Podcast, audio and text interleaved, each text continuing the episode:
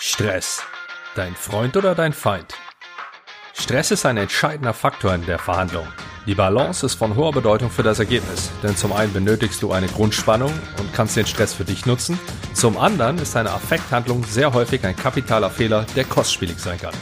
Wie Stress auf dich wirkt und wie du ihn für dich in einer Verhandlung nutzen kannst, das erfährst du in der heutigen Episode des PRM Podcast Besser verhandeln.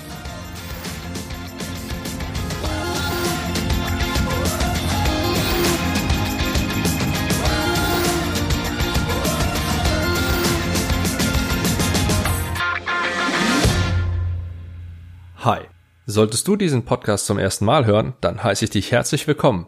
Mein Name ist Andreas Schrader und wegen mir zahlst du mehr, wenn du im Einkauf tätig bist, gibst höhere Rabatte, wenn du im Verkauf tätig bist und schneidest auch sonst insgesamt nicht gut ab, sobald du verhandelst. Zumindest dann, wenn du mit jemandem verhandelst, der mit mir zusammenarbeitet. Dafür muss dein Gegenüber mich nicht mal zwingend als Berater engagiert haben. Er kann auch durchaus an einem Einzelcoaching oder in einem Workshop mit mir teilgenommen haben. Dieser Podcast hier ist allerdings auch schon mal der richtige Weg für dich, denn wenn du auch nur einen meiner Tipps oder den von einem meiner Interviewgäste in deine Verhandlung einbaust, dann wirst du mit Sicherheit auch besser verhandeln.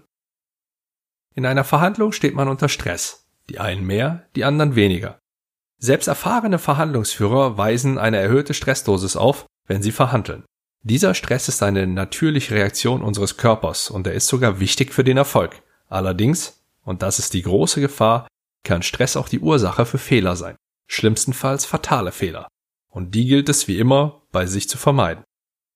Jetzt erstmal ein wenig Aufklärung, denn wenn die Ursache des Problems bekannt ist, ist es leichter in den Griff zu bekommen.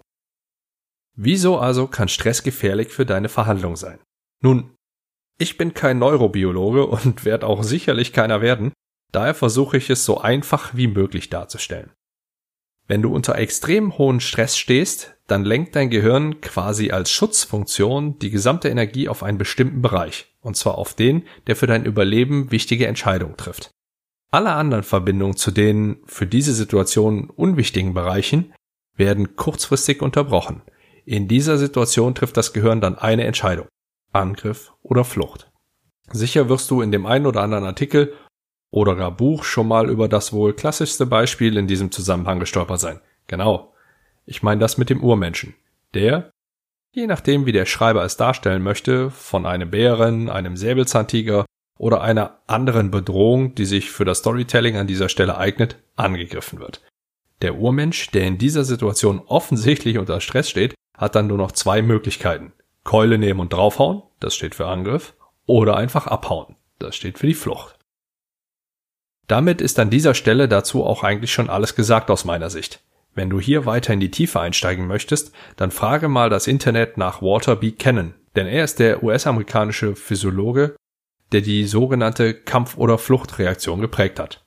Wissenschaftlich zusammengefasst beschreibt die Kampf- oder Fluchtreaktion die rasche körperliche und seelische Anpassung von Lebewesen in Gefahrensituationen als Stressreaktion.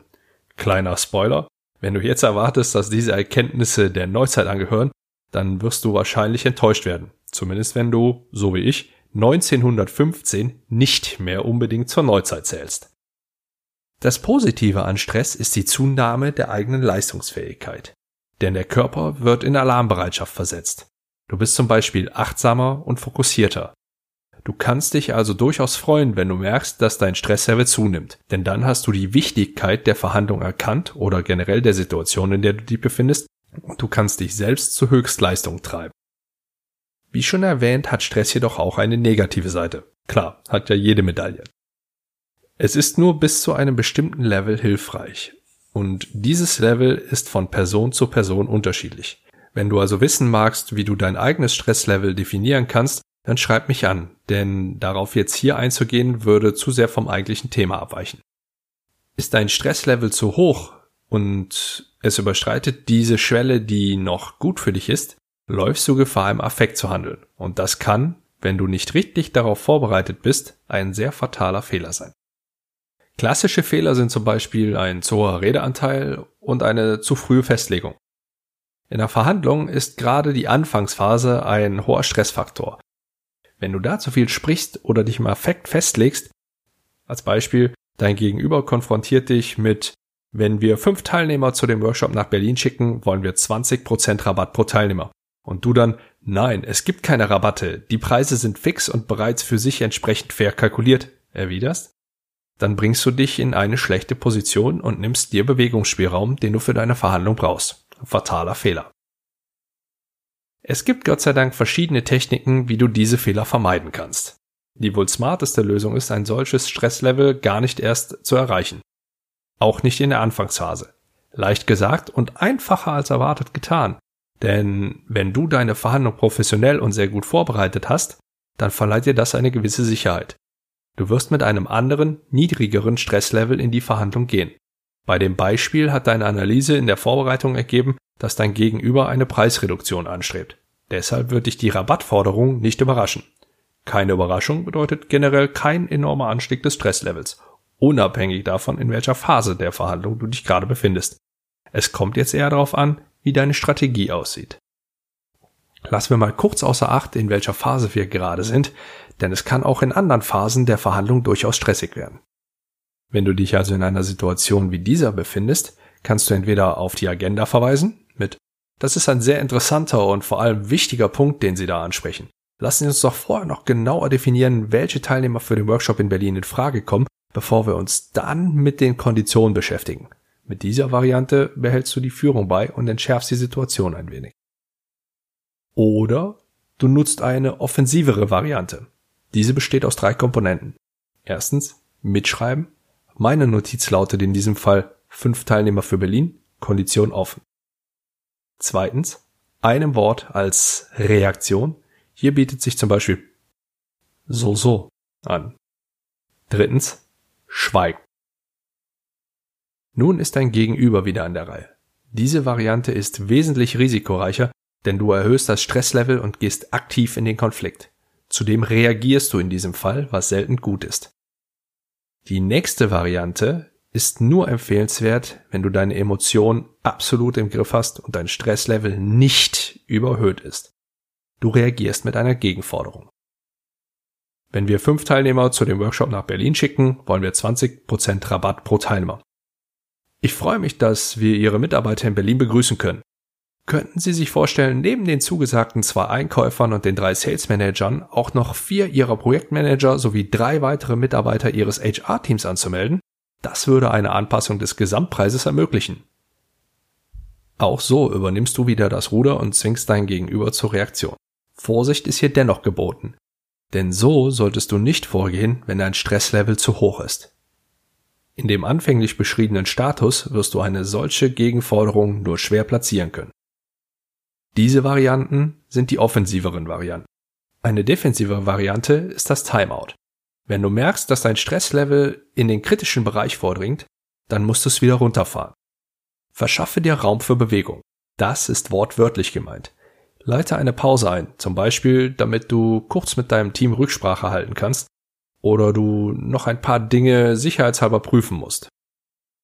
Wenn du in dieser Pause bist, dann bewege dich. Steh auf, Geh ein paar Schritte, hol dir das zu trinken oder geh zu einem Fenster und lasse etwas frische Luft rein. Durch die Bewegung senkst du dein Stresslevel. Für deinen Fall, dass dein Stresslevel wirklich so hoch ist, dass du kurz vor dem Angriff Fluchtmodus bist, solltest du auf jeden Fall eine Pause nutzen. Und bis dahin ist es wichtig, dass du Stressfaktoren reduzierst. Das bedeutet zum Beispiel, dass du keinen Gegenangriff einleitest, wenn du angegriffen wirst du nicht vor irgendetwas davonläufst, also die Verhandlungen im Affekt abbrichst und du auch nicht versuchst, dein Gegenüber mit irgendwelchen Tricks zu manipulieren. Gerade letzteres ist in meinen Augen eine Unart, die ich niemandem empfehle. Konzentriere dich auf dich und auf deine Aktion. Nimm dir, wenn nötig, eine Pause, um dein Stresslevel zu senken. Alles andere ist verschwendete Kraft. Mein persönlicher Favorit ist eine Abwandlung, die ich auch gerne in meinen Verkaufsgesprächen nutze. Gebe deinem Gegenüber die Macht der Entscheidung. Du kennst es sicher von dir selbst. Wenn du das Gefühl hast, dass jemand über deinen Kopf hinweg entscheidet, dann kann die Entscheidung noch so gut sein, es fühlt sich irgendwie komisch an. Hast du selbst entschieden, ist das Gefühl ein anderes. Bleiben wir hier nochmal beim ursprünglichen Beispiel. Wenn wir fünf Teilnehmer zu dem Workshop nach Berlin schicken, wollen wir 20% Rabatt pro Teilnehmer. Das ist kompliziert. Ich bin mir sicher, dass sowohl Ihr Unternehmen als auch Ihre Mitarbeiter schnell spürbar von dem Workshop profitieren werden. Nur möchte auch ich von einer Zusammenarbeit profitieren. Und deshalb ist eine Anpassung in diesem Ausmaß nicht umsetzbar. Wie möchten wir nun weitermachen? In der Akquise nutze ich zum Beispiel sehr häufig einen Satz, den ich von Stefan Heinrich häufiger zu hören bekommen habe. Was wären aus Ihrer Sicht die nächsten logischen Schritte? In beiden Fällen stellst du eine Verbindung zu deinem Gegenüber her. Ihr schaut in eine Richtung und du bist nicht mehr der böse Gegenüber oder der, der mir etwas andrehen will, sondern einen Schritt näher an ihm dran. So wirst du auch viel einfacher ein Ergebnis erzielen. In der Stresssituation zwingst du deinen Gegenüber zu einem Denkprozess. Er hat sehr wahrscheinlich nicht damit gerechnet, dass er mit dir gemeinsam entscheiden soll, wie es weitergehen soll. Durch den neuen Fokus ist die Gefahr erstmal reduziert, wodurch sich auch das Stresslevel senkt das ist mein Favorit, mit dem du auch in einer Stresssituation, wo das Stresslevel entsprechend hoch ist, durchaus dafür sorgen kannst, dass du verhandlungsbereit bleibst, dass nichts verfahren wird und dass auch dein Gegenüber wieder in eine entsprechende Verhandlungsbereitschaft reinkommt. Denn insgesamt wird das Stresslevel so reduziert, also gesenkt. Also fasse ich an dieser Stelle nochmal kurz zusammen, denn du kennst jetzt den Einfluss von Stress auf eine Verhandlung und weißt, wie du richtig damit umgehst. Nutze den Stress, um dich selbst zur Höchstleistung zu treiben. Freu dich, dass du die Wichtigkeit der Lage erkannt hast, wenn du merkst, dass dein Stresslevel ansteigt. Verweise auf die Agenda, mitschreiben, ein Wort, schweigen. Gegenforderung, also Reaktion, nur dann, wenn dein Stresslevel nicht zu hoch ist. Nutze Pausen und Bewegungen, um dein Stresslevel zu senken. Konzentriere dich auf dich selbst. Du bestimmst, was dich stresst und was nicht. Kein Gegenangriff, kein Weglaufen und mach dein Gegenüber zum Entscheider. Wenn du auch nur einen dieser Tipps in Zukunft berücksichtigst, dann wirst du mit Sicherheit besser verhandeln. Wenn du zukünftig noch mehr aus deinen Verhandlungen rausholen möchtest, du lernen magst, wie du Angriffe souverän abwehren und Macht in Verhandlungen aufbauen und nutzen kannst, dann sicher dir noch rasch ein Ticket für Erstklassig Verhandeln, den Workshop am 15. März in Berliner Olympiastadion. Melde dich über den Link in den Shownotes an und mit dem Code PODCAST im Bemerkungsfeld erhältst du 10% Rabatt auf den ursprünglichen Ticketpreis. wenn du dir einen Gefallen tun möchtest, dann empfehle diesen Podcast weiter und bewerte ihn mit 5 Sternen bei iTunes. Ich wünsche dir viel Erfolg bei deinen Verhandlungen. Besten Gruß und bis zum nächsten Mal.